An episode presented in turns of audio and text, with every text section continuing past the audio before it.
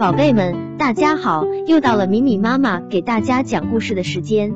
今天米米妈妈给大家带来的故事叫做《野猪和狼的故事》。在一座森林里，有只野猪刚刚生过小猪崽，过了三四天，一只母狼也生了小狼。小狼逐渐长大了，母狼想，该给孩子们弄点肉吃吃了。它跑到野猪那儿，对母野猪说道：“您好啊，亲爱的太太。”感谢上帝，您的孩子们都平安无事的出生了。您和孩子们身体都长得那么好，胖乎乎的，好漂亮呀。我听说您缺少一个保姆，这可使我内心不安极了。为了向您和您亲爱的孩子表示敬意，我愿意从今而起在你们这里当保姆。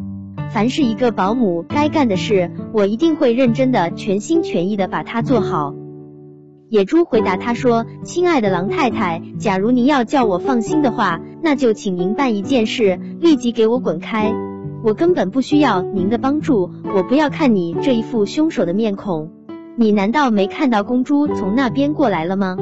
母狼听到最后一句话，立即转过身去，飞快的躲进树丛中去了。恶人伪装友好，小心，切莫上当。他随后便是请相信我，最最险恶的坏蛋。为此，千万留神提防。